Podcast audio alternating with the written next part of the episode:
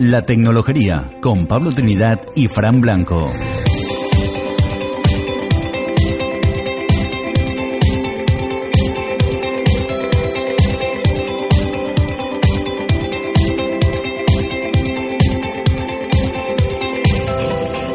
Hola y bienvenidos a La Tecnología, un podcast en el que damos a conocer a empresas y personajes influyentes en el mundo de la tecnología y que están en nuestro entorno cercano. Os habla Pablo Trinidad y a mi lado me acompaña el gran Fran Blanco. ¿Qué tal, Fran? Hola Pablo, ¿qué tal? ¿Cómo estamos?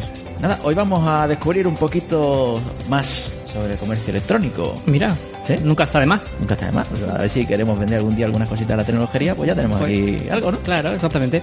Bien, pues nada, vamos a, A, ver, qué es lo que a ver encontramos. ¿quién, quién- quién me trae.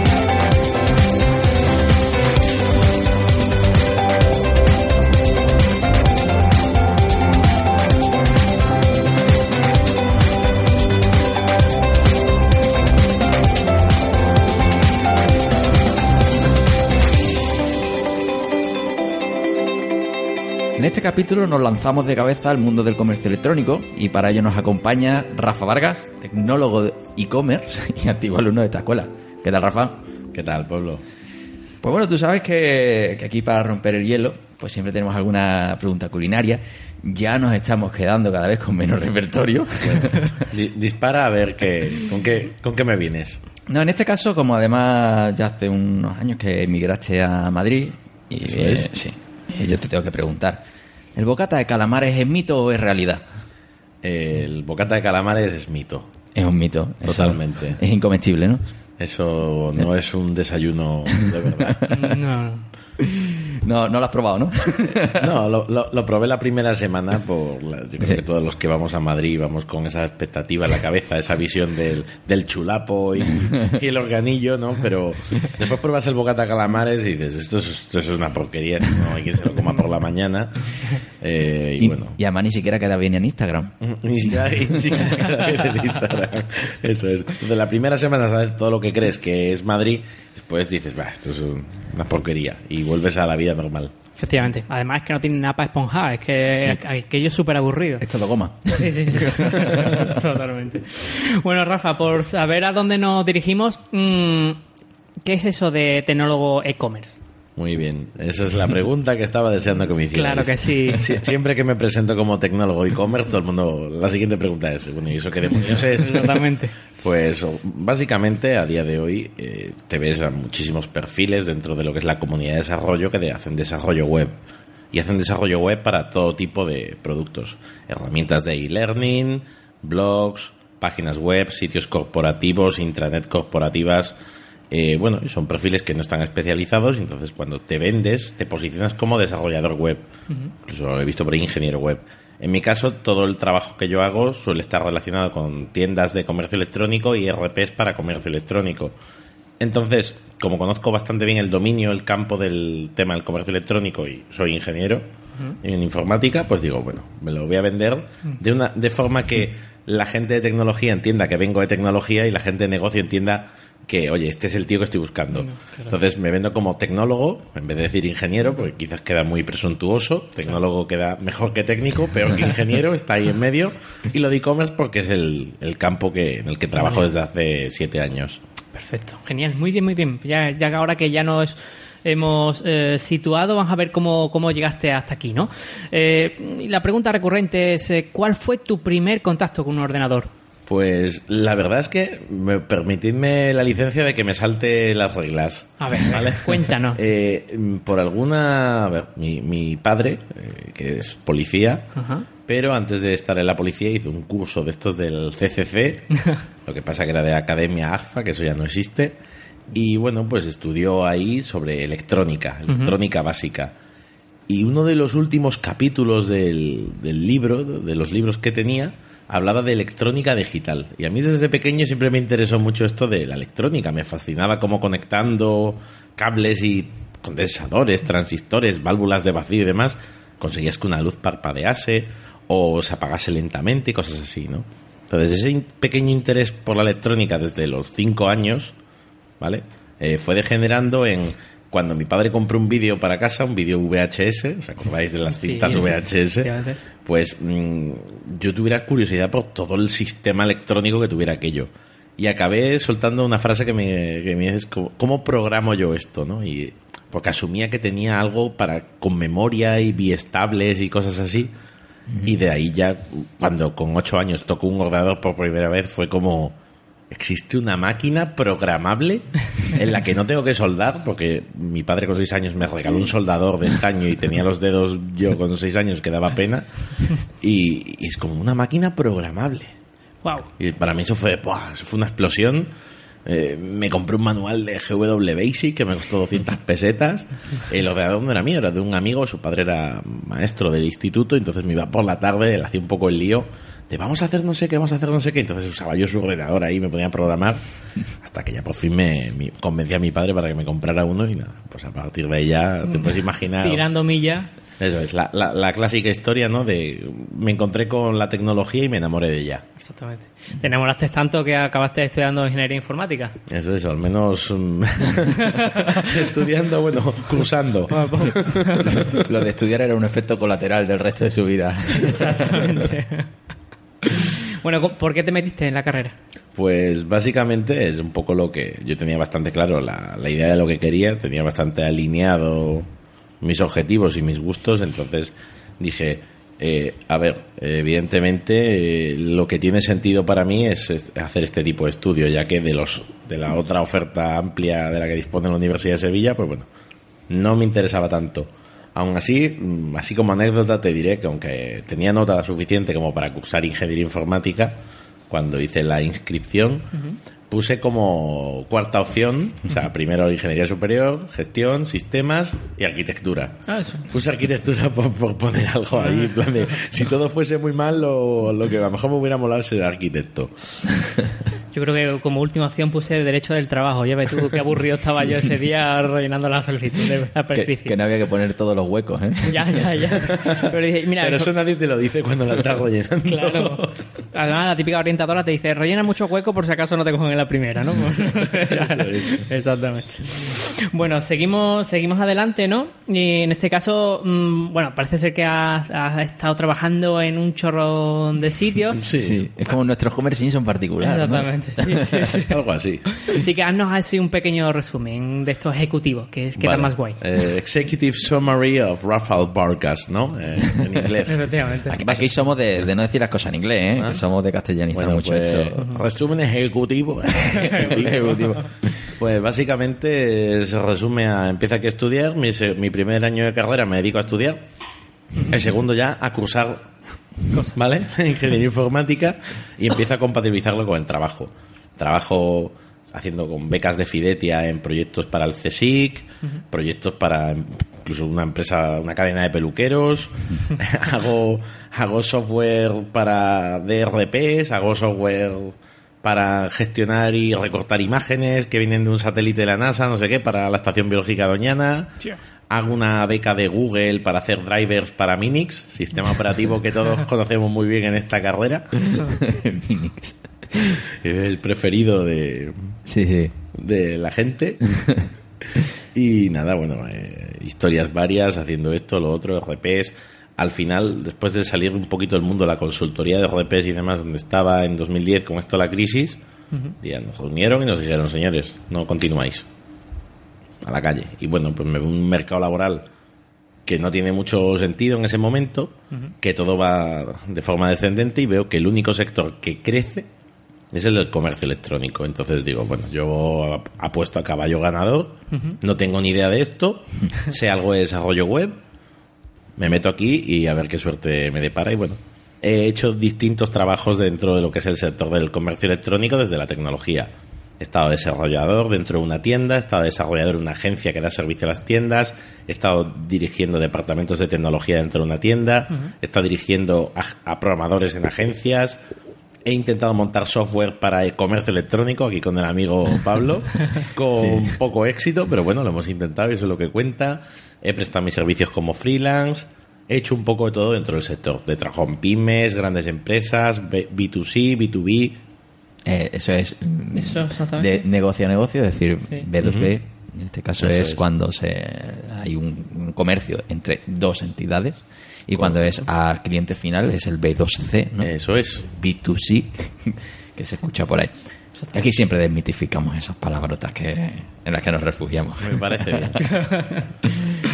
Bueno, entonces, mm, por entrar un poco en detalle en algunas, eh, algunas partes más escabrosas o más interesantes ¿no? de la historia, y que hay una que yo conozco bastante bien, ¿no? y que bueno, que hasta ahora no lo hemos desvelado, eh, pues bueno, Rafa y yo pues participamos ya hace, creo que fue 2013, 2013 fue. Sí. con- en el concurso de ideas empresariales de la Universidad de Sevilla, cuando tú todavía eras alumno. Cuando yo todavía era alumno. Sí, y, y precisamente eh, buscamos la, la aplicación al comercio electrónico, por eso estaba Rafa dentro de ese proyecto, de, de recomendadores de compra que utilizaban entonces pues algunos resultados de investigación que teníamos en el grupo y tal. Y, y bueno, fuimos finalistas en aquello y de repente pues nos metimos en el circo del emprendimiento, ¿no? Más o menos. Además, hicimos ese, ese circo de emprendimiento, entramos por la puerta grande, que son las aceleradoras. Claro, Ay. efectivamente. Pues entonces, de repente, aquí en Andalucía decidieron crear la primera aceleradora andaluza como si fuera el Silicon Valley, pero mm, en Málaga. El Málaga Valley. En Málaga Valley, claro, hombre. Tenía que tener o Silicon o Valley, alguna de las dos Claro. palabras, y se quedaron con esa. Entonces, pues acabamos en una aceleradora, la primera edición de una aceleradora que se llamaba Volt, ¿verdad? Eso es. Sí. Y... ¿Y qué tal fue aquello? Ah. Que aquello, bueno, pues fue aquello fue una, una auténtica pérdida de tiempo, pero aparte de la pérdida de tiempo que fue, a mí me sirvió para pasar un verano en Málaga estupendo. Pero si lo dices a nivel empresarial o a nivel tecnológico, pues bueno, aquello básicamente se veía que no que no estaba bien gestionado ni, ni se había hecho el trabajo previo. Yo ya que tengo un poco de experiencia montando negocios y ayu- ayudando a otros emprendedores, a varias startups locales que han salido de aquí, les he hecho un poco de mentorización. Pues oye, la sensación es mm, cuando le teníamos que decir Pablo y yo al de la aceleradora cómo se gestionaba aquello y cómo nos tenían que ayudar, es cuando dijimos, oye, igual nos tenemos que volver a Sevilla. Sí. Porque al final la aceleradora estaba montada como una startup. Es Ah, decir, ellos mismos estaban aprendiendo Ellos mismos eso eh, cómo iba eso de la aceleración, ¿no? Habían leído un libro y todo quedaba muy, Muy lo guay quiero en el hacer, libro. pero luego muchas intenciones, pero poca, poca mano. El problema, que nos, había lanzado- nos habíamos lanzado a la piscina. Nos habíamos lanzado, nos habíamos gastado un dinero importante en tanto lanzarnos, mudarnos parte del equipo a Málaga, es decir, nos tiramos de cabeza y bueno, no deberíamos haber sido tan atrevidos. Eso es. Y bueno, un poco porque se conozca, que se conozca ese producto que, que teníamos en mente, en esa inocencia de aquel Eso es. momento. Era un recomendador de compra para que mientras tú estabas en una tienda, pues fuera aprendiendo de cuáles eran tus gustos eso es y que fuera además transversal a todas las tiendas, ¿no? correcto. Y esa es, digamos que era la clave. De alguna forma, eh, y en comercio electrónico, de hecho, el el tiempo nos está dando la razón, se está haciendo, lo que pasa que nosotros no teníamos ni la capacidad financiera Claro. ni la posición de mercado para implantar esa solución. Pero es eh, crear perfiles digitales de los compradores, lo que se llama el Customer Persona en inglés. Está. Persona, ¿eh? Per- no, pero el- para Sí. un inglés el concepto persona se refiere más a, a la, a la identidad del individuo. Persona en castellano es individuo, pues para los americanos ingleses persona, la palabra persona es la identidad del individuo. Y bueno, pues según tu experiencia, según lo que vas comprando, productos que vas adquiriendo, patrones de navegación, patrones de compra, eh, si investigas mucho un producto o no, si tienes preferencia por colores y demás, pues gracias a la investigación que se había hecho aquí en la universidad, sacar esa parte de esa investigación, aplicarla al sector del comercio electrónico y que cuando tú entras en una tienda, automáticamente la tienda, conociendo ese perfil digital que ya tienes online, te facilitará la compra recomendándote, asesorándote, haciendo matching, ¿no? Para Claro. que acabas, acabaras comprando allí. Está interesante el Sí, tema. era, era interesante y ahí nos encontramos con el gran pero, que es que necesitas dinero para hacer determinadas cosas, ¿no? y, y por hacer un pequeño post-mortem, ¿no? De qué fue bien, qué fue mal, sobre todo qué fue mal. Hombre, yo siempre digo que si el 99% de las empresas startups mueren, tendremos que contar por qué mueren. Eso es. Exacto. Entonces esto ya lo sabe Clarisa muy bien con su respensa, que es muy tan interesante contar esto. En tu opinión, Rafa, ¿qué falló? Nos falló básicamente dos cosas. Una, el dinero, pero esa es lógica. Y la siguiente es la estrategia de captación de usuarios, de la masa grande, ¿vale? Nosotros tenemos dos partes. La primera que eran las empresas de e-commerce, que por un lado, bueno, las íbamos captando demasiado lento porque debido a que no había dinero, en vez de estar yo, mi trabajo como CEO de aquella startup, en vez de estar trabajando ocho horas diarias captando tiendas, pues no. Podía mejor dedicar una hora o dos horas al día en ir captando gente. Y cuando quieres captar a gente del mercado de masas, estás compitiendo contra miles de marcas que tienen presupuestos infinitos en marketing y publicidad. Claro. Y para que la gente te haga caso, si no le estás dando dinero gratis, no te va a hacer ni puñetero caso. Claro. Eso fue lo que falló. Falta de dinero y de tiempo y de cómo atacar a este tipo de cosas.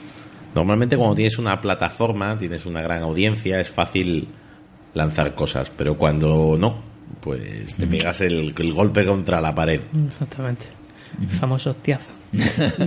También dicho mal. Sí, y ahí, bueno, en ese, en ese camino además, eh, bueno, la, la verdad que el producto que se lanzó, eh, yo creo que sí es un buen ejemplo de lo que es el concepto de MVP, de producto mínimo viable, porque claro, nosotros queríamos construir eso, pero para llegar a eso, con los recursos que teníamos, se planteó pues una prueba de concepto. Ahora lo que es el modelo Lean, en el que tú te planteas una hipótesis, intentas validarla como un pequeño experimento. Aquí en este caso el experimento era, ¿de verdad va a querer la gente entrar en las distintas tiendas con un único perfil, que se llamaba entonces Preferia? Eso es, un nombre muy sevillano. Muy sevillano. Ah, Pero venía de preferencia, no de la feria. eso es. no, o de- eso es lo que contábamos al público. Internamente todos sabíamos lo que significaba. Claro. Eh, pero, pero sí que se hizo una experiencia de validación. Eh, bueno, intentando responder a un problema que era eh, pues que las muchas veces pues recibes paquetes cada empresa te manda los paquetes cuando hace una compra online a la dirección que te dé la gana. Ayer mismo recibí yo aquí un paquete a nombre de Pablo en toda una escuela con varios Pablos no y dice bueno cada uno lo manda como le da la gana. Entonces verificábamos los datos de los usuarios y nos dedicamos a mandar un SMS, a mandar un correo electrónico para verificar el móvil, para verificar el correo y mandar una carta postal Ay, de toda la vida. a casa con un código para comprobar que efectivamente te llegaba la cosa. puesta. Y entonces esa era una parte de nuestro primer activo, que era intentar tener una base de datos de usuarios bien curada. Eso es. ¿no? Y, y ahí se nos fue el dinero. Ahí eso no fue buena parte del dinero. El coste de adquisición de usuario para nosotros, eh, pues imagínate, de, de entrada una carta impresa a medida con un sello, o sea, eso cuesta dinero. Una pasta. Entonces, bueno, pues eh, ahí sí no sé cuánto dinero se fue en sellos. Por lo menos un Yo- yo euro. creo- Yo, creo que ni el foro de Afinsa o esto sabían comprar tantos sellos.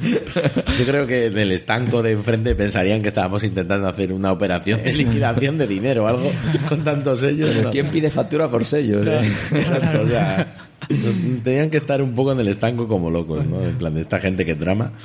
Recuerdo además que el ritual de cierre de todos los días cuando terminamos de trabajar era ir con un puñado de cartas, una caja llena de cartón llena de cartas al, al buzón a tirarlas y rezar para que la gente les llegase y los validase después. Sí, Claro. porque luego te das cuenta de que sí, que lo tienes aquello en casa, lo dejas en cualquier sitio y no todo el mundo acaba entrando por mucho Eso QR es. que pongas y demás, ¿no? Entonces, bueno. Bueno, bueno, yo por ejemplo yo recibí, yo lo validé. Yo, fui, yo fui bueno, yo, Sí, yo puse mi granito de arena, ya luego vosotros pues ya no. Entonces, ¿qué A, vamos a di- hacer? a día de hoy estamos viendo empresas como Amazon que, que tienen ya una base de datos de clientes a los que saben que les, les ha llegado un pedido con los datos correctamente, tienen toda la información sobre los hábitos de compra que acaba de aterrizar con un producto que se llama Amazon Pay Ajá. y su objetivo es que uses tu cuenta de Amazon para comprar en otras tiendas fuera de Amazon y ellos aprender de tus gustos y preferencias. Claro. De alguna forma ves como una empresa con un presupuesto mucho más grande que lo que teníamos aquí en Un Selectomer, poquito más, sí. pues sí lo está consiguiendo. Es decir, la idea era buena, nos faltó el dinero. Efectivamente. Le, Aparte- podemos- le podemos vender a Amazon todo lo que tenemos por aquí. Si están escuchando esto alguien de Amazon, que sepáis que tenemos aquí todos los assets todavía. a la venta, pegatinas, lecheros, gorras, camisetas, tazas. No, no sé, por cierto, dónde oí que también en un que, que Amazon conoce, por ejemplo, también los gustos de tu vecino y, y depende también de tus vecinos, también te recomienda cosas o demás. Todas estas cosas que, Eh, que escuchas en, en rollo equipos de investigación y demás, ¿no? En fin, da- Más o menos. o Puede sea, ser, ¿no? Básicamente, si utilizan geolocalización y también a nivel de IPs. Si estáis comprando varias personas desde la misma IP, aunque no estéis logados, va a asumir que no necesariamente sois la misma persona, pero tenéis cosas en común. claro, O sea, evidentemente esta gente sabe lo que está haciendo. claro, sí, efectivamente. Muy bien. Bueno, cerrando esa etapa así un poco... Que sí, bueno, yo quería comentar porque el, el- el Era que une obligatorio. Era obligatorio, ¿no? Hoy. Bueno, después de, de aquello, pues sí que comienzas una aventura ya como profesional, como tecnólogo e-commerce, ¿no? Eso es. y, y bueno, te vas a Madrid, ¿no?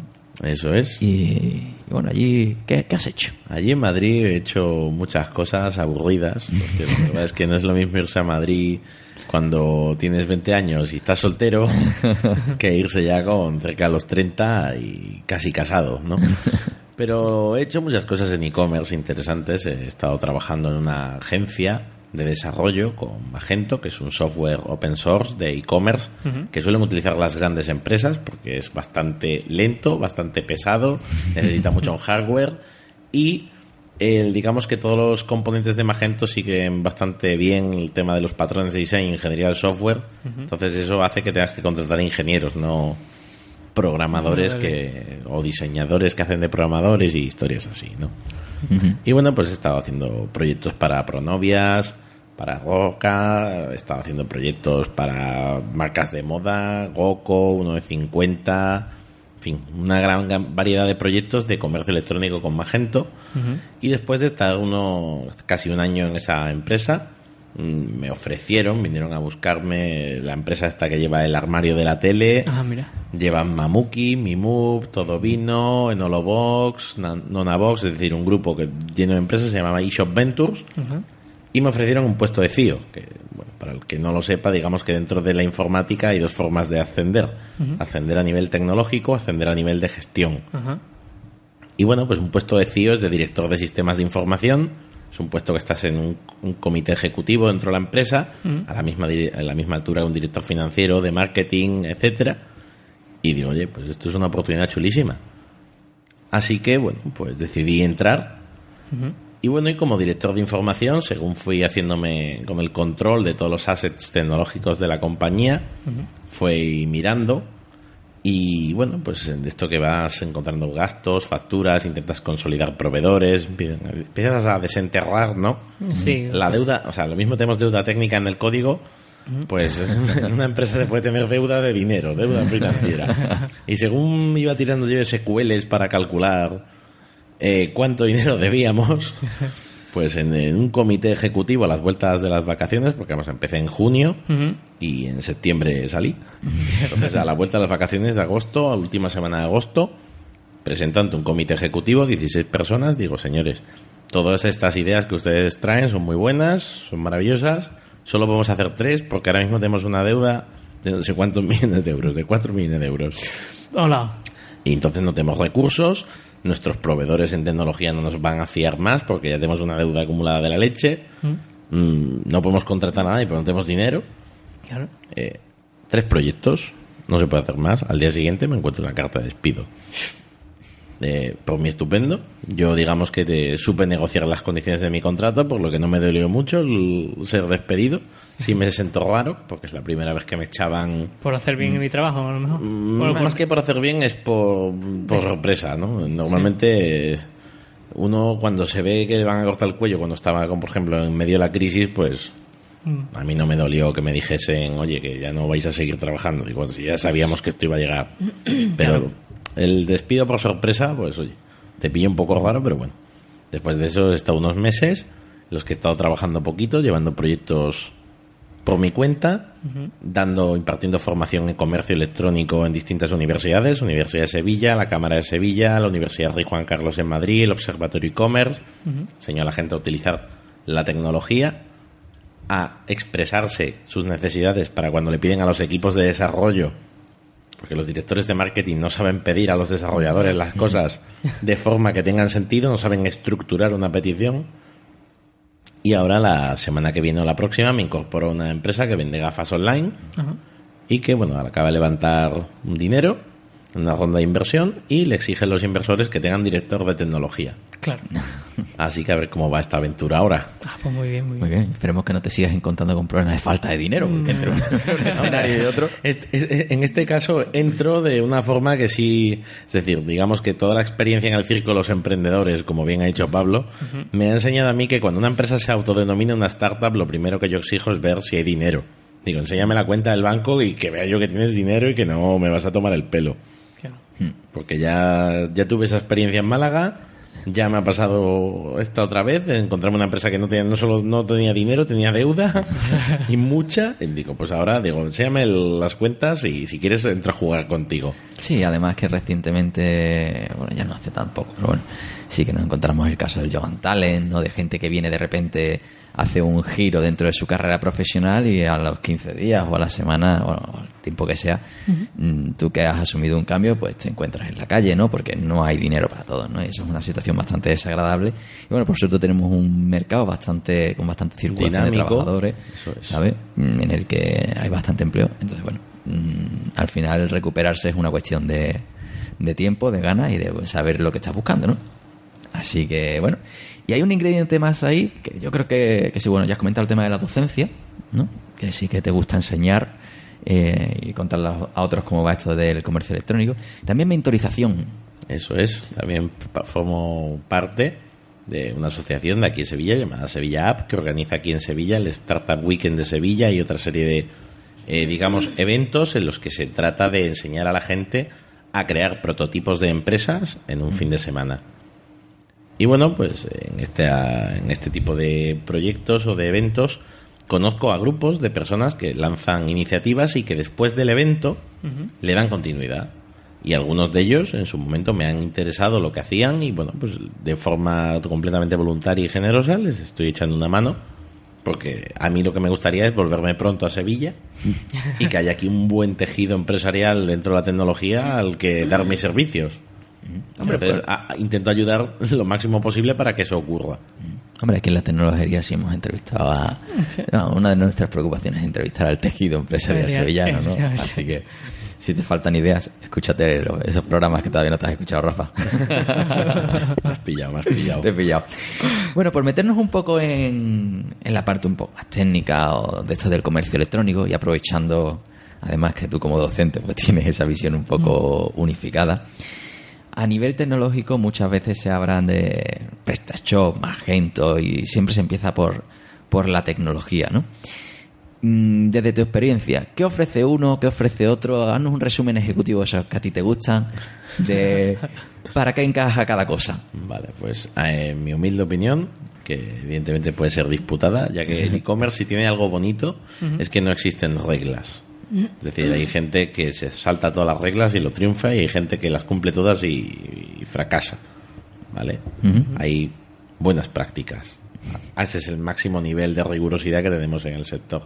Pero, por ejemplo, en el caso de WooCommerce, es un software de comercio electrónico, es un plugin para WordPress. Hay una comunidad muy activa detrás. Requiere muy pocos requisitos en cuanto a hierro, ¿vale? No necesita mucha maquinaria para funcionar. Eh, bueno, pues es una solución que para quien tiene catálogos pequeños de entre una y 200 referencias, por ejemplo, puede tener mucho sentido. Empresas que a lo mejor vayan a tener un pedido a la hora o a cada cinco minutos, por hacer más o menos unos números. Dices, bueno, pues es algo que puede aguantar perfectamente. La gestión del catálogo es bastante llevadera en una solución como esta. Eh, el tema de los pedidos y la concurrencia de pedidos, como son pocos, tampoco te va a dejar la plataforma tiesa. Entonces, si sabes montar un WordPress más o menos bien, pues WooCommerce es una opción que cada vez recomiendo más. Sobre todo para las micropymes, que es lo que abunda en España. Sí, que si quieres dar el salto, pues que tú mismo lo descubras con una primera aproximación. Eso es. Además, para las agencias que venden, digamos, sus servicios de personalización, cuidado de WooCommerce y demás, una cosa que tiene WordPress muy buena es que cada cinco minutos te sale una actualización de seguridad. Entonces te, te perpetúas un poco en el negocio, ¿no? De hecho, justo ayer salió una nueva actualización de WordPress y tengo ahora que actualizar yo cuatro WordPress de clientes míos. Tecnología siempre está actualizado. Bueno, por supuesto. Importante. Y bueno, pues esa es una. Después el caso PrestaShop ya es para tiendas on, o sea, tiendas online que tienen claro que son que el negocio online es algo fuerte, suelen tener catálogos grandes, 2.000 productos más o menos, entre 2.000, 10.000 es lo que suelo ver. ¿Vale? Después de los 10.000 ya os recomiendo pasar a otra solución porque se nota que PrestaShop empieza ya a flaquear un poco. Normalmente suelen tener un ERP ya detrás, suelen tener software para gestión de clientes, gestión de pedidos, gestión de almacenes, gestión de proveedores que lo conectan a ese software de tienda online, digamos que forma parte de un conjunto de aplicativos software en una organización. Se está pensado para que aguante muchos pedidos y bueno, pues es una solución ya más robusta, es más ingeniería del software. No me gusta que la última versión de PrestaShop, la 1.7, ha introducido Symfony, pero lo han hecho parcialmente. Entonces tienes mitad de framework PrestaShop, mitad, mitad con Symfony. Es una versión zombie. A día de hoy, si tuviese que instalar un PrestaShop, sería la versión 1.6 y me esperaría hasta que el estropicio este que han hecho la versión 1.7 lo hayan arreglado El Frankenstein. y paso a la 1.8 directamente. O sea, la 1.7 no es apta para producción, aunque la empresa PrestaShop diga que sí. En el caso de PrestaShop, aunque es cierto que yo he estado trabajando para ellos, llevándole parte del marketing para España y Latinoamérica, eh, bueno, eh, es muy recomendable porque es eso, es fácil de usar, bajo coste, normalmente da muy bien respuesta a las pymes en cuanto a necesidades y además hay muchísima gente formada para desarrollar en PrestaShop. Y después la campeona, ¿no? El- la, la marca preferida de las empresas grandes. Las empresas que tienen presupuestos y departamentos o CIOs y demás. O sea, las empresas que hacen apuestas fuertes en el e-commerce meten Magento. Magento tiene varias, varios puntos a su favor. El primero es que, aunque sea lento y de entrada requiera mucho hardware, es, la, es una solución que dices tú, oye, necesito. Es el, único, es el único software que yo veo que tienes un servidor de base de datos. A lo mejor tienes un clúster en MySQL con un master master o algo similar, o un master y tres slaves. Tienes separado el almacenamiento de un NFS tienes distintos servidores web que ejecutan el código montado en varios frontales, tienes que montar código para desplegar eso en todas esas máquinas. Yeah. Es decir, eh, el- normalmente en un hosting VPS metes un PrestaShop, clic, clic, clic, lo instalas y te... Sí, no, te no te planteas que cada parte es eh, distinta. En un hosting con Magento no, no, tienes un, no, no pones un hosting con Magento, sino tienes un servidor de caché, un servidor de caché de base de datos, un Redis, un Varnish, Balanceadores. tienes, balanceadores, eh, frontales, backends, o sea, Una base de datos distribuida Es- sin necesidad de tirar de NoSQL. tienes que medir los IOPs, cosa que no se suele hacer hasta que no te ves, o sea, es ingeniería. Magento es de ingenieros, ¿vale? Es una solución difícil, complicada, cara, pero después tienes esos momentos de absoluto gozo y placer, que es en un Black Friday, por ejemplo, activar el, el panel de control, el administrador de una tienda Magento y ver cómo cada cinco segundos entran mil euros de pedido de un Black Friday de un cliente. Bueno, o como una, una empresa, no voy a decir el nombre, pero es la que vende las entradas de los parques acuáticos en verano, ya está ahí puedo contar. Eh, esta gente facturaba cada día un millón doscientos mil euros y las, el ticket medio son 50 euros. claro. Entonces, cada, a lo mejor en un segundo entraban cinco pedidos a media mañana. Claro, un, un software de comercio electrónico que, que la base de datos aguante la concurrencia de las mil millones de transacciones que se están haciendo en directo ahí, blem, blem, blem, blem, dinero, dinero, dinero, y que aguante, pues eso, evidentemente, no me lo imagino con WooCommerce ni con PrestaShop a largo plazo, ni medio ni corto. Mm, claro. Mm. Petafío. Bueno, ahí nos ha hecho un, un buen repasito de las tecnologías, ¿no? Entonces, eh, bueno, yo creo que, que todos esos entonces que quieren montar una, una tienda, porque aquí hay muchos que piensan, no, una tienda online eso lo hace mi cuñado, ¿no? El cuñadismo tecnológico. Eh, ¿Cuánto cuesta una tienda online? Pues todo lo que te quieres gastar. A ver, para que os hagáis un poco a la idea, ¿no? Lo que es el proyecto de una tienda online, es decir, montar el software y ayudarte a montar el servidor y demás, sin contar en los costes de operación del hardware, ¿vale? Sino con proyecto de software de tienda online. En el caso de Magento, por ejemplo, no he visto un proyecto de Magento razonablemente serio que baje de los 10.000 euros y eso es lo más low cost. Es decir, te cojo un Magento, te lo configuro, le instalo una plantillita y buena suerte. La media en proyectos de Magento son entre 120.000 y 200.000 euros. O sea, os asusta, pero pues no habéis visto el departamento de marketing o de tecnología, una gran empresa, que esto no se lo plantean, te lo, te, lo dan gratis, o sea, te lo firman. Cuando tienes un budget anual a lo mejor de 5 millones de euros, pues ya está. Yo ya os digo que cuando entré en eShop a mí me vendieron la moto que iba a tener un budget de 1.200.000 euros y oye, se mira, se mira con otra perspectiva este tipo de cosas, ¿no? Si hay un futbolín te lo compras tranquilamente, ¿sabes? y el tirador de cerveza, por y después te ves el caso de un PrestaShop, que ya os digo es la solución clave para las pymes. Normalmente un proyecto PrestaShop lo arrancas con 2.000, 3.000 euros. Incluso hay gente que ha hecho PrestaShop muy potentes, que son empresas que tienen catálogos grandes y demás, y a lo mejor te ves hasta 20.000 euros.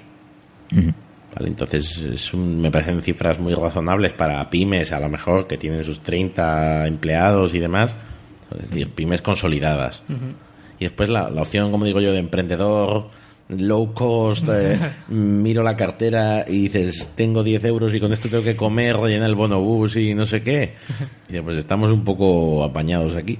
Y entonces, bueno, en el caso de WooCommerce, o sea, te puedes montar, normalmente suele ser automontado. y vamos, pues muy poco, o sea, con una plantita buena en condiciones de WordPress con soporte para WooCommerce, 99 euros. Eh, los 4 o 5 plugins que vas a necesitar a 50 euros cada uno el hosting compartido de 60 euros al año, más dominio y... Vamos, que con 300, 400 euros te montas una tienda online básica con WooCommerce. Más tus horas de trabajo, ¿eh? Hay que... asumiendo eso, que tú te lo estás montando tú. Claro, tú te lo guisas, tú te lo comes. Si se lo montas a otro, las horas de trabajo igual estaría bien que... Que lo pagases. Que la, pagasen. Que, por cierto, eh, ya que estamos, eh, ¿se puede pasar de WooCommerce a PrestaShop? Se pueden pasar de todas las herramientas a todas las herramientas. Normalmente cuando se migra una tienda online de a, otra, siempre se pierde algo de información, porque eso es inevitable. Pero a día de hoy incluso existen herramientas SaaS que te lo hacen, una que se llama Cart to Cart, nombre es muy propio. y lo que hace es simplemente eso, te coge, le conectas un plugin a tu tienda, un plugin a la tienda nueva y te extrae todo el catálogo y te lo monta en la otra. Además, suele ser más fácil pasar de tecnología más sencilla a tecnología más compleja. Es decir, pasar el contenido un Magento a un PrestaShop es una receta para el fracaso. ¿Vale? Porque Magento tiene, está hecho de una forma que para un PrestaShop le es difícil. Y lo mismo que pasa de un PrestaShop a un WooCommerce. Pero no es, es fácil. No es este campo donde lo pongo, es una cuestión conceptual bastante compleja. Transformaciones de modelo a modelo, en este caso, un eh. modelo con pérdidas, eso es como el JPG, ¿no? más, o, menos. en el que pierdes información. Algo se queda por el camino, la verdad. Eso es. Bueno, pues, eh, bueno, en esta parte de comercio electrónico, de este análisis que quería hacer, también hay una cuestión sobre la organización de eventos que bueno, que es algo que nos interesa a todo el que viene por aquí, que ha organizado algún sarao, nos interesa preguntarle. ¿no? Entonces, en este caso, yo sé que tú siempre estás muy relacionado, a ti te gusta la cerveza, ¿no? Entonces, todo evento que tenga cerveza te, te gusta. ¿En qué has estado tú metido? Bueno, yo he estado metido en eventos de todo tipo. He estado mentorizando gente en los Startup Weekends. Sí. He estado organizando aquí en Sevilla durante casi un año y medio un evento, se llamaba Silicon Drink About Silicon Drink About es, un, es la idea de la gente que es que viene del mundo de la tecnología y emprende, pues que quede un viernes noche para tomar unas cervezas. Algo muy sano, muy normal. Sirve para despresurizarse un poco. Ahora lo llaman after work a esto, por lo visto. Sí, de ahí al after hour, ahí un salto. para yo, yo lo llamo que queda con la gente. La hora feliz ha pasado hasta ah, after work, ¿no? pues, y bueno, pues una idea que bueno, no es originalmente mía, es una idea que ya un grupo de gente empezó a hacerlo en Londres. Eh, de esto que el formato lo copió uno creo que en Ámsterdam. Y bueno, pues uno, la persona, una de las personas con las que lo coorganizaba esto, que es Jaime Aranda, el que tiene Working Company, y también le encanta montar saraos. Eh, pues estuvo en Las Vegas en un evento de Startup Weekend y conoció a alguien que hacía esto. Vino, me lo contó y me dice, oye, tú siempre me estás diciendo que hagamos un evento para quedar toda la gente que emprende, que está cerca del mundo de la tecnología y no sé qué. Y he visto este día y me encanta y quiero hacerla. Y digo yo, esto es justo lo que estaba yo pensando, venga. Y empezamos a hacerlo con él, con Tere Suárez y con... eh, a ver si me acuerdo. Juan, el apellido siempre se me olvida. Murga es segundo. Juan Vázquez. Juan Vázquez Murga de Betavirs. Que Sí. aquí, en- ¿no? Pues empezamos los cuatro a montar estos eventos y bueno, traemos un... A ver, Sevilla tampoco es que tenga un polo tecnológico tan grande, pero tienes gente que hace cosas online, gente que viene de marketing online, gente que ha empezado a vender online, es decir, gente que incluso está emprendiendo cosas que no tienen nada que ver con el online, pero tienen tecnología. Y bueno, pues descubres que aquí en Sevilla hay mucha gente que hace cosas, lo que pasa es que tiene poca visibilidad. Aquí, digamos, no se valora mucho a la gente que, que hace, sino a la gente que habla. Entonces, eh, bueno, descubres que hay gente que hace un montón de cosas. Y descubres, por ejemplo, el- la empresa esta de Blue Move, de coches de alquiler y demás. Sí. Oye, descubres que aquí han montado cosas muy interesantes.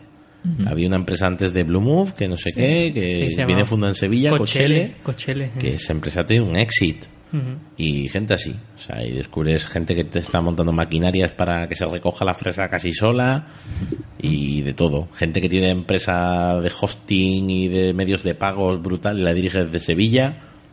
Gente que, un inglés, por ejemplo, que vive aquí en Sevilla y tiene su imperio montado en Londres. Pero él vive y trabaja o está casado con una sevillana y bueno, tiene, desde aquí está gestionando sus operaciones y demás. Y de esta gente no se suele hablar mucho en los medios y oye, están aquí. Sí, que es uno de, la- de los objetivos que tenemos aquí en tecnología. Así que bueno, los iremos trayendo a Eh, poco. exactamente, vamos descubriendo. que se vayan dejando. Que sacaremos del agujero, ¿no? Bien, pues, eh, pues bueno, ya hemos tocado unas cuantas piezas, ¿no? Ya nos dirigimos y avanzamos a esa parte que le gusta a Fran. Efectivamente, vamos a otra parte, en este caso, eh, vamos a ver cómo otros pueden llegar aquí, ¿no? En este caso, eh, para poder trabajar en tu sector, ¿qué camino recomendarías? Mm, buena pregunta. Ahí me, aca- me acabas de pillar, ¿eh? Esta no me la esperaba. Pues a ver, mm, sobre todo hacer. ¿Vale? Eh, creo que el sector del comercio electrónico tiene una cosa muy bonita, que es muy transversal. Es decir, hay gente que viene un poco con mi perfil y ha acabado haciendo campañas de marketing. Hay gente de mi perfil que acaba haciendo cosas de operaciones y eso sí. Es decir, normalmente casi que te vale cualquier tipo de conocimiento que tenga relación, ya vengas de mar- marketing, de comunicación, de, de- de teleco, de lo que tú quieras. El tema es, esto es un sector muy dinámico en el que no solo te vale lo que sepas, sino que tienes que aprender a los demás, tienes que de la mente muy abierta. Tienes que acostumbrarte a que deja el 0 y el 1, aquí no existe en comercio electrónico. Aquí eh, estamos 256 grises, ¿vale? Eh, aquí funcionamos con 8 bits y bueno, pues el, el tema es, tú empiezas desde tecnología, ¿no? Donde lo importante es, venga, hacemos bien nuestros bucles, programamos, orientamos a clase, hacemos un patrón estrategia para que esto funcione, no sé qué. Empiezas un poco desde esa mentalidad técnica, ¿no? Y después es- vas aprendiendo los conceptos básicos de negocio, en plan de ¿Qué, son lo- qué es un pago? ¿Cómo funciona un pago? ¿Qué problemas da un pago? Eh, ¿qué, qué es, ¿Cómo compra la gente? Y digamos, te modelas tu UML y tu diagrama de secuencias y después te das cuenta, cuando cuanto más tiempo pasa, descubres que tienes un modelo mental en tu cabeza de cómo funciona el comercio electrónico y entonces esto es, tú llegas como ingeniero, pero vas usando tus herramientas de ingeniero, aplicándolas a un mundo que no es perfecto y además que está en continuo cambio. Y bueno, pues yo, por ejemplo, me he leído muchos libros de marketing, libros de empresa, libros de medios de pago. Cada vez que sale un white paper de medios de pago me lo leo. Cada vez que sale un informe de tendencias de e-commerce en 2017 me lo leo, o sea, a final del año 2016. Te empiezas a meter en esto y es todo lo que sale nuevo te lo vas estudiando. Además, en este campo hay poca literatura. Todo lo que sale nuevo pues, te lo vas estudiando. eBay ha sacado hace poco una guía para comercio electrónico para empresas pequeñas y medianas españolas. Pum, te la lees. Y aprendes un poco la visión esa que estratégica que suele tener la- los directivos de empresas de comercio electrónico. Entonces te vas metiendo un poco por aquí pero tú siempre sin perder tu carácter tecnológico. Claro. Claro, entonces eres capaz de hablar con un directivo de marketing, de finanzas o de dirección de una empresa general, eres capaz de comunicarte en su idioma, extraer la visión que tiene el negocio de lo que quiere hacer, porque normalmente si le pides por escrito que te lo explique para que tú lo entiendas como tecnólogo, no lo vas a conseguir. Y cuando tú eso lo procesas, lo maduras y ahora lo conviertes en tecnología. En requisitos. ¿Esto qué requisitos son? ¿Qué requisitos no funcionales tiene? ¿Cuánto es el presupuesto? ¿Esto qué hosting tiene? ¿Qué software de comercio electrónico? ¿Esto cómo sincronizamos los datos del RP a la tienda online? Si el catálogo tiene 500.000 productos, usamos una cola, lo hacemos por FTP, subimos un Excel. Entonces, ellos tienen su visión y tú tienes que llevar una ejecución tecnológica de esto. Y bueno, por ahí, por ahí va esto. Normalmente, os digo, en, en tecnología o avanzas, como digo yo, lateralmente, sino cada vez más especialista en una tecnología, o vas subiendo ah, a puestos de una visión más desde arriba, ¿no? En plan de, ¿para qué, ¿para qué usamos la tecnología? Pues en mi caso, para solucionar problemas de negocio.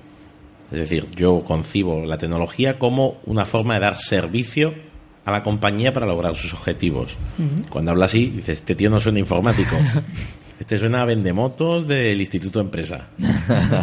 a Enrique Dance. Pero no, hombre, es el- un poco la, la visión que hay que tener. Entonces, normalmente salimos de la carrera con una visión muy ejecutora de tú dame unas especificaciones que esto te lo hago yo, con- me abro mi Eclipse, me, mis cuatro plugins instalados y te lo monto en 10 minutos. Pero no entendemos el por qué hacemos esto. Y el objetivo es ganar dinero. Entonces, cuando ya tomas conciencia de que una línea de código mal puesta puede suponer que una empresa deje de facturar dinero o, en el caso de que escribas un código que no sea eficiente, tu instancia que tienes en EC2 en Amazon te va a venir 10.000 euros cuando acabe el mes, Sí, además que ya eso nos hemos encontrado el problema que nos comentó Miguel, Miguel Carranza, de eso, de simplemente por no tener una CSS, una hoja de estilo, o los archivos minificados, ¿no? Mm, pues el cambiar la versión, pues ahorra un dineral. ¿no? Porque cuando tienes un tráfico muy grande, pues evidentemente eso te, te cuesta dinero, ¿no? Al final lo, lo que necesitas es un cierto barniz de realidad, más o menos. Sí, y de, y de tener problemas de verdad, no problemas de juguete. Y ya luego irás aprendiendo esas palabrotas, ¿no? Del CAC, eh, los costes de adquisición de clientes, y todas esas cosas que luego se enseñan en esos másteres y demás en los que tú estás, ¿verdad, Rafa? Alguna cosita de enseño, sí, sí señor. Bien. Bueno, en- entonces, eh, bueno, y cuando contratáis ingenieros, ¿qué, qué perfil se busca? Eh, te voy a decir una cosa que casi resulta ofensiva a mucha gente que va a leer esto, ¿vale? Eh, me gusta que los ingenieros sepan leer. Ajá. O sea, hay gente que se siente muy ofendida cuando yo pongo una oferta de trabajo, le busco gente que sepa leer. y además pongo un ejercicio en el que juego mucho con la ortografía, los puntos, las comas, porque los puntos, las comas y demás cambian el, el juego, ¿no? Claro. Hay un programa de, que es el típico que yo lo- los americanos le llaman el fifth booth, que se trata de que si un número es divisible entre 3, publiques fifth, si es divisible entre 5, booth, si es divisible entre 15, fifth booth, ¿vale? El- la versión americana, eh, la ortografía mm, te permite hacer un... Lo que se busca es que el- la persona se, depa- se sepa dar cuenta que un número que es divisible entre 3 y 5 lo va a ser entre 15. Yo le doy, le cambio el matiz. Y, y lo que quiero es que ejecuten lo que leen. Además le pongo a- queriendo del 1 al 100 y no del 0 al 99 y cosas así. Para ver si saben leer. Y eso es lo primero que busco. Gente que sepa leer. Y, oye, de 100 currículums una vez que me envió Fidetti y les envié esta prueba, solo me quedaron 6. Tío. ¿Vale? O sea, el 6% de los informáticos sabe leer y entender lo que lee. La siguiente cosa que busco... Estadística por Borgasia. La, la siguiente cosa que busco es que sepan escribir, que sepan expresarse. Y que sepan expresarse sin miedo. Eh, ¿Por qué digo esto? Porque, mira, como persona individual podemos ser la leche. Yo mismo, eh, trabajando solo, pues eh, hubo ciertos momentos de mi vida en los que yo trabajaba genial solo. Pero cuando trabajas en equipo, tienes que aprender a, a comunicarte, a hablar. No solo vale recibir información y entenderla, también tienes que expresarte y que te entiendan los demás. Esto es como poner el intermitente cuando vas a adelantar. Cuando alguien te adelanta delante tuya y sin poner intermitente, mm, te salen palabras muy bonitas sobre esa persona. ¿Vale? Pues es igual. En un equipo, para evitar que la gente se odie, tiene que aprender a comunicarse, a hablar, decir, oye, voy a hacer esto. O sea, da igual que usemos metodologías ágiles, clásicas o lo que sea. La gente en todo momento tiene que estar en in the loop, que se dice, o está en el círculo comunicada que reciba, oye, tal, está haciendo esto. Que todo el mundo sepa para qué estamos haciendo este proyecto. O sea, que la gente se comunique, ¿vale? Entonces, leer y escribir. Y ya, si tiene excelencia técnica, se le paga más. Pero de entrada, o sea, alguien que no sepa ni leer ni escribir, no le quiero en el equipo. Que tenga un C2 de castellano. muy bien, muy bien. Entonces, bueno, tú sabes que un clásico de este programa y nos gusta un poco ver cuál es el impacto que, que realmente han tenido los estudios en tu vida. Así que, bueno, los estudios han formado parte de gran parte de tu vida, porque has estado trabajando, estudiando al mismo tiempo. Eh, Creo que me merezco casi tener un despacho aquí en la sí, después de pasar aquí 10 años. Sí, te formaste parte del decorado. Así que. Pero ahora, desde esta perspectiva, ya desde fuera, ¿no? ¿Qué porcentaje de tuyo actual crees que se lo debes a tus estudios y cuáles a todas esas actividades accesorias? ¿Qué tiempo te dio a hacer? A ver, eh, es, com- es complicado, ¿vale? Es complicado responder a algo así y quitarle mérito a una cosa y darle a otra. Evidentemente, la, la universidad, yo creo que el factor clave que me ha ofrecido a mí es gente que también tiene inquietud. Muchas veces no hacemos cosas que nos molaría hacer porque no conocemos a más gente con las que hacerla. Por ejemplo, una de las cosas que a mí me fascinó mucho cuando entré aquí fue el montar el club.net con ocho locos más que queríamos hablar de tecnología de Microsoft, que es lo más odiado que hay en la facultad de informática, ¿vale? Y además conseguir que Microsoft nos diera financiación y nos diese cosas, ¿no? Eso es una cosa que la sin la universidad no hubiera sido posible. Y es una cosa que yo valoro mucho. También es cierto que dices, vale, pero eso no es solo el plan de estudios. Es cierto, del plan de estudios evidentemente valoro ciertas cosas, sobre todo que se me exigiese rigor a la hora de eh, demostrar una idea o justificar una idea, que es algo que, bueno, cuando tú aprendes a programar por tu cuenta está genial, pero nadie te exige rigor, calidad, ser estructurado, trabajar en equipo, etcétera. Y después, bueno, hay una serie de cosas que me molaron, me molaron mucho. El tema de patrones de diseño, es cierto que no lo conocía de fuera. Lo- me, me expusieron esa idea aquí. Digo, esto es, esto es un, como, como dije el Fari en uno de sus vídeos, esto es un melocotonazo. Me encanta, me encanta. es un melocotonazo. No, me gustó mucho los conceptos de inteligencia artificial igual.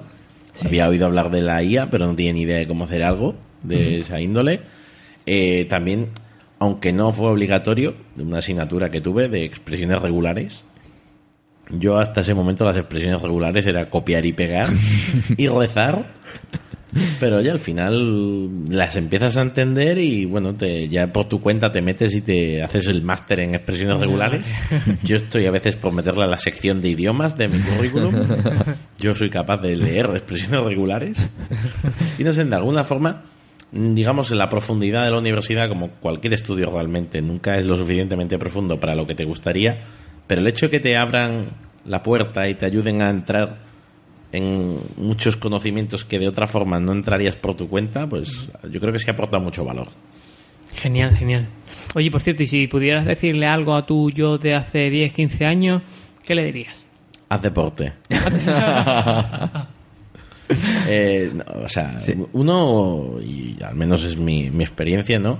Cuando mi yo de entró aquí era muy como que lo importante es lo intelectual y las ideas y la orientación a objetos, ¿no? Y todo muy chachi. Y es cierto que es lo que me da a mí de comer. Pero conforme te vas, muchas veces eh, estás intentando resolver un problema y no sabes cómo enfocarlo y ayuda muchísimo a, para despresurizar la cabeza, para no quemarse con los problemas. Eh, cuando te pasas todo el día solucionando problemas, problemas, problemas cada vez más complejos, es fácil quemarse como profesional. Claro. Entonces, es Yo, por ejemplo, me levanto a las cinco y media de la mañana y salgo a correr. O sea, es una locura levantarse a las cinco y media, pero es que en Madrid está tan contaminado que mejor es ahora. ¿Vale? Que en Sevilla lo haría a las siete, sí, eso. Pero es el hacer ejercicio, o sea, vacía la cabeza porque si no vas a explotar. O sea, hay mucha gente que con 35 o 40 años sale de la informática. O sea, se tira no sé cuántos años estudiando, trabajan 7, 10 años y deja la profesión. Por eso también dicen, joder, no hay informático de los pueblos 40. Es que mucha gente lo deja. Porque no sabe gestionar el estrés que esto produce, entonces es deporte. O sea, 100% recomendable. Perfecto. Mira, pues, está... Sí, hay que bueno, ya nos adelanta esa parte un poquito de su esquema de productividad. Pero además, una de las grandes ventajas del deporte, sobre todo para un, de- para, un deporte, para un trabajo tan intelectual, es que no te suene el móvil, que no lees los correos, que no tienes a nadie alrededor dando por saco. Entonces, para mí siempre es un buen momento también para aclarar ideas. Por ejemplo, ¿Eh? o sea, Eh. muchas veces vienes de echar una carrerita y vienes con la idea clara de cómo vas a solucionar algo, cómo lo vas a modelar o lo que sea. Sí, así que siempre es un momento. Muy bien, muy bien. Bueno, y seguimos, eh, Sí. en este caso... Bueno, mi, mi, mi sección, porque claro, Venga, ahí. como mi parte. Venga, dale, dale caña ahí, Sí, a eso. es la última pregunta antes de entrar. Sé que quieres entrar en esa parte de Yo productividad, sí. pero bueno, antes. Venga, dale. ¿En qué crees que la universidad debe cambiar para adaptarse mejor a las necesidades de, digamos, tu mercado, de este sector del e-commerce? A ver, eh, aquí voy a ser yo, voy a adoptar una postura contraria. Yo pienso que la universidad no solo no tiene que cambiar, sino que la universidad debería prescindir de todo conocimiento que tenga una fecha de caducidad próxima. Bien. Fíjate, fíjate lo- fíjate lo que te digo.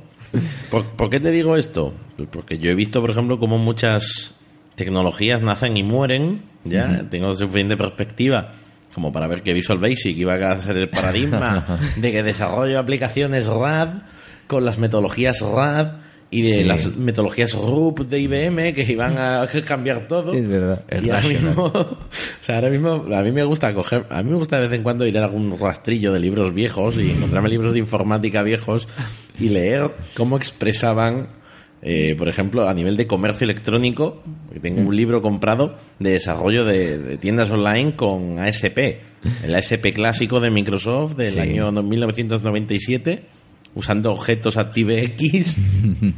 Entonces te lees un libro de eso. De nostálgico. Y te, y te entra, te entra la risa, ¿no? Y dices tú, ¿por qué meter en un plan de estudios esto?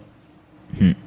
Entonces me, me enfocaría más a enseñar las habilidades que necesitan los alumnos para, digamos, auto satisfacer sus necesidades de conocimiento práctico y me enfocaría en cosas como pueden ser los patrones de diseños, que creo que esto no va a cambiar de aquí a 100 años. No, siguen siendo los mismos y se, aplican constantemente en todas las tecnologías que conocemos. Eh, el paradigmas de programación, tenemos programación funcional, que es un paradigma bastante interesante, orientado a objetos, imperativo y demás.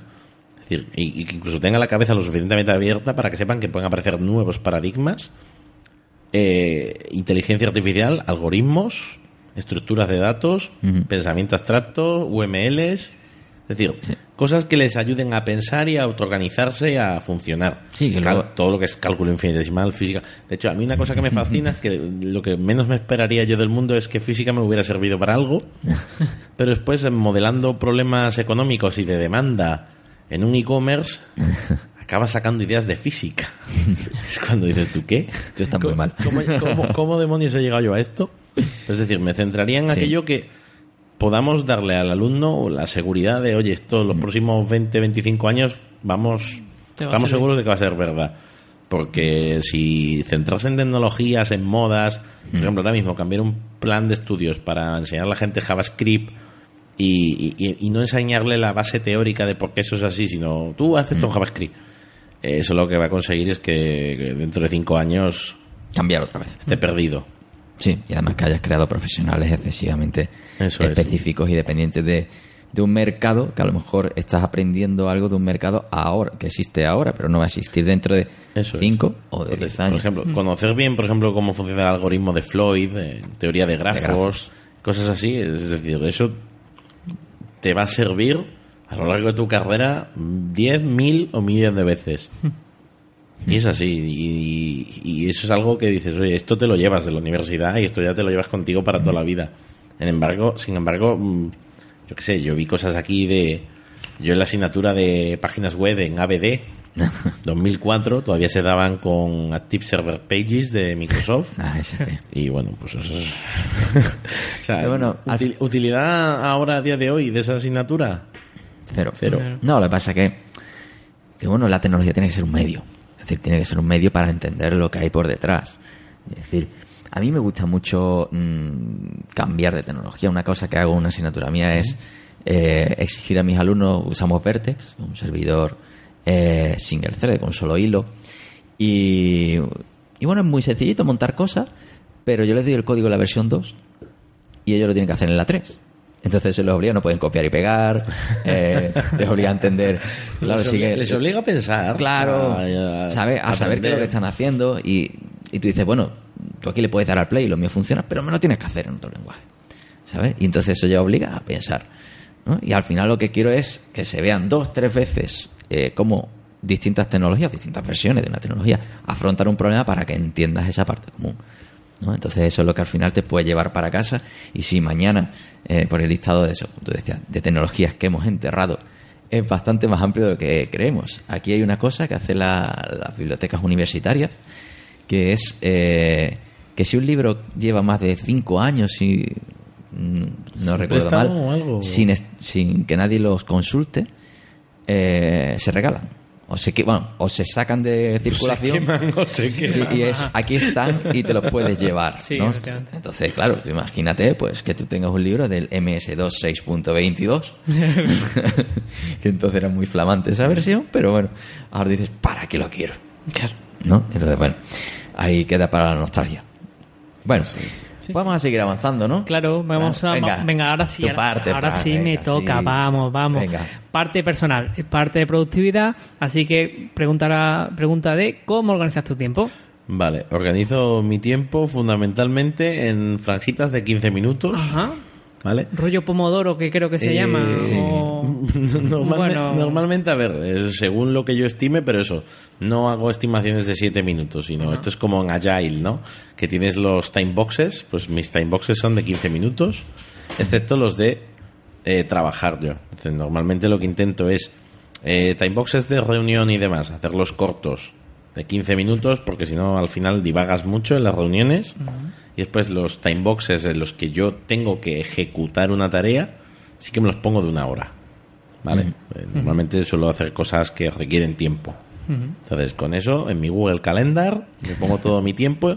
Tengo tres calendarios en Google Calendar y están todo el día saltándome notificaciones en el móvil, en el ordenador. O sea, cuando tengo que hacer algo, me entero que tengo que hacer algo. Y cuando hay algo que tienes que hacer y no lo haces porque hay algo que se ha ha retrasado, Eh, normalmente eh, evito, ¿vale? Eh, si veo que hay posibilidades de que algo se vaya a hacer puñetas, mm, dejo como los pequeños colchoncitos. Pero, por ejemplo, las reuniones, si yo pongo una reunión de media hora y la gente llega tarde, yo cuando acabo, acabo. Y si no, digo, pues se siente. O sea, y tienes que, de alguna forma, eh, si tú dejas que la gente haga un poco lo que quiera y no respondes de una forma, podríamos decir, con liderazgo o como sea, la próxima vez, si esa persona está interesada, le enseñarás a ser puntual. O sea, pero alguien tiene que tomar ese rol del malo de la película, de mira, es que tío, más intransigente, no sé qué.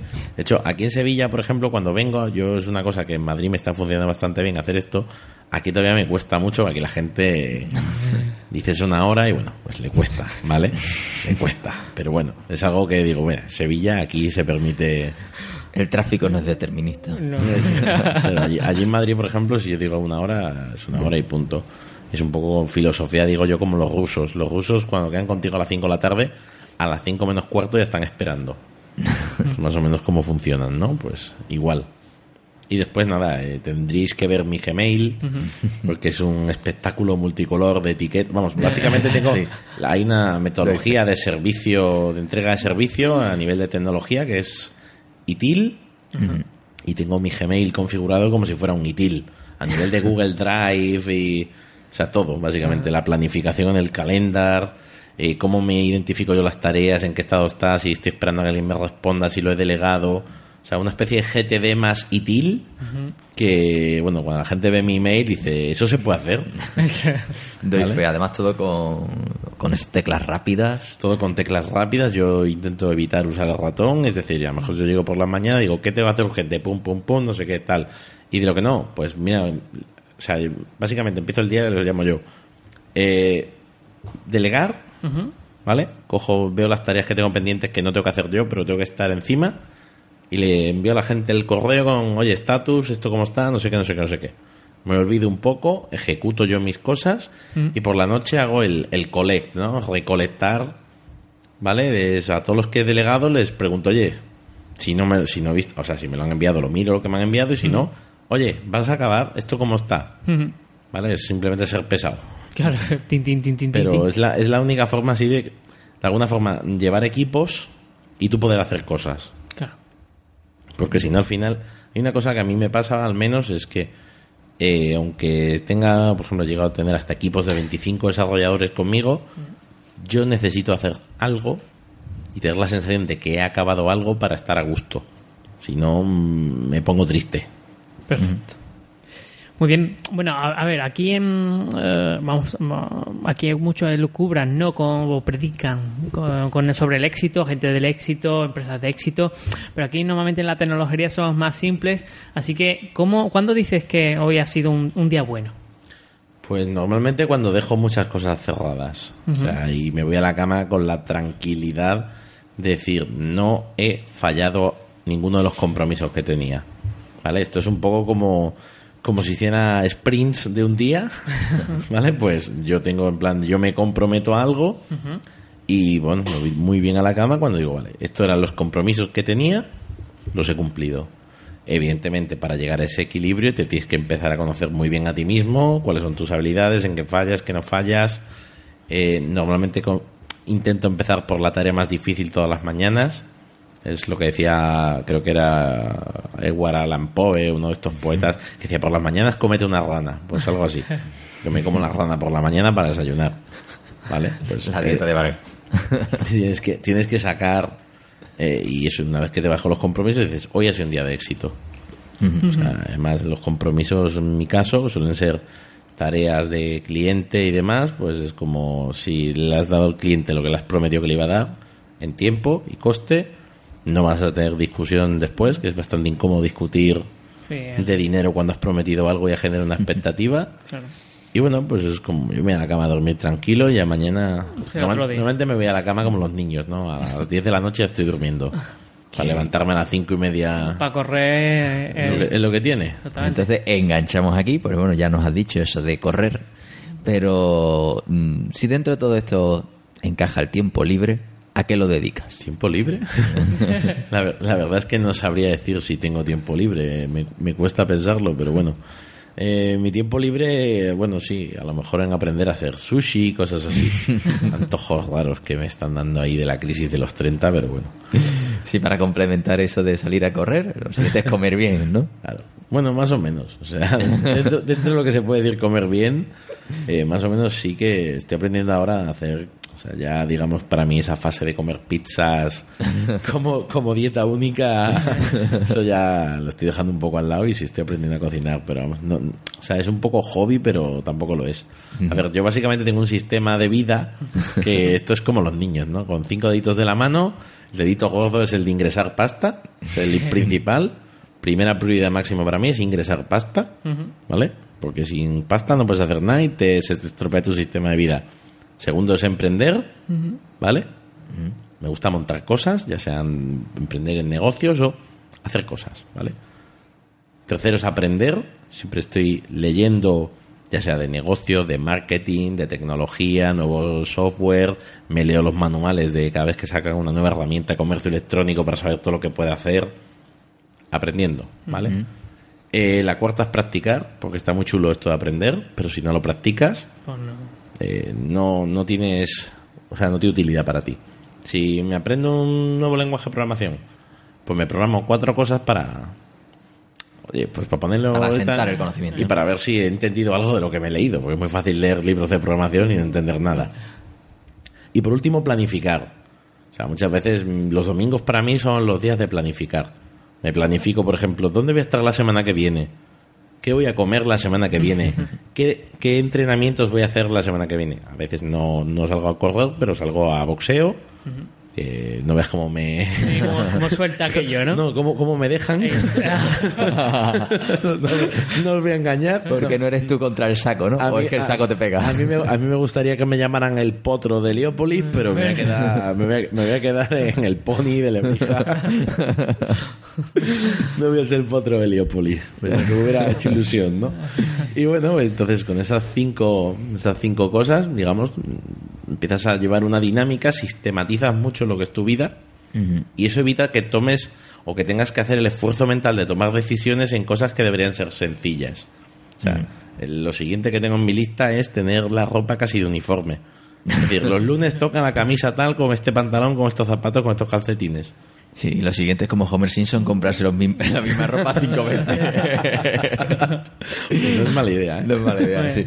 Así el concepto de temporada de, de moda sí que tiene, cobra sentido. Exactamente. En invierno un abriguito por, Sí. por, por cambio. Bueno, entonces, eh, eso, el tiempo libre no tiene mucho, por lo menos lo organizas todo el domingo, con lo cual no te queda nada libre. Pero sí que si pudieras recomendarnos, pues, un libro, película, serie, una actividad, lo que te apetezca. ver, pues, pues yo te voy a recomendar de los ratos que, vamos, Narcos, me, me saqué la segunda temporada, vamos, me duró, me duró un suspiro. un domingo te duró de esto. Pues la verdad es que, a ver, muchas veces eh, me gustan mucho las series de, de gente emprendedora, pero no emprendedora en el sentido usual de la palabra. ¿no? Breaking Bad, Breaking Bad, Narcos. The Wire. eh, ahora estoy viendo mucho Los Be- Soprano, Better, Better Call Saul. Hombre, Y, Better Call Saul. y que acaba de salir hace poco ya la tercera temporada.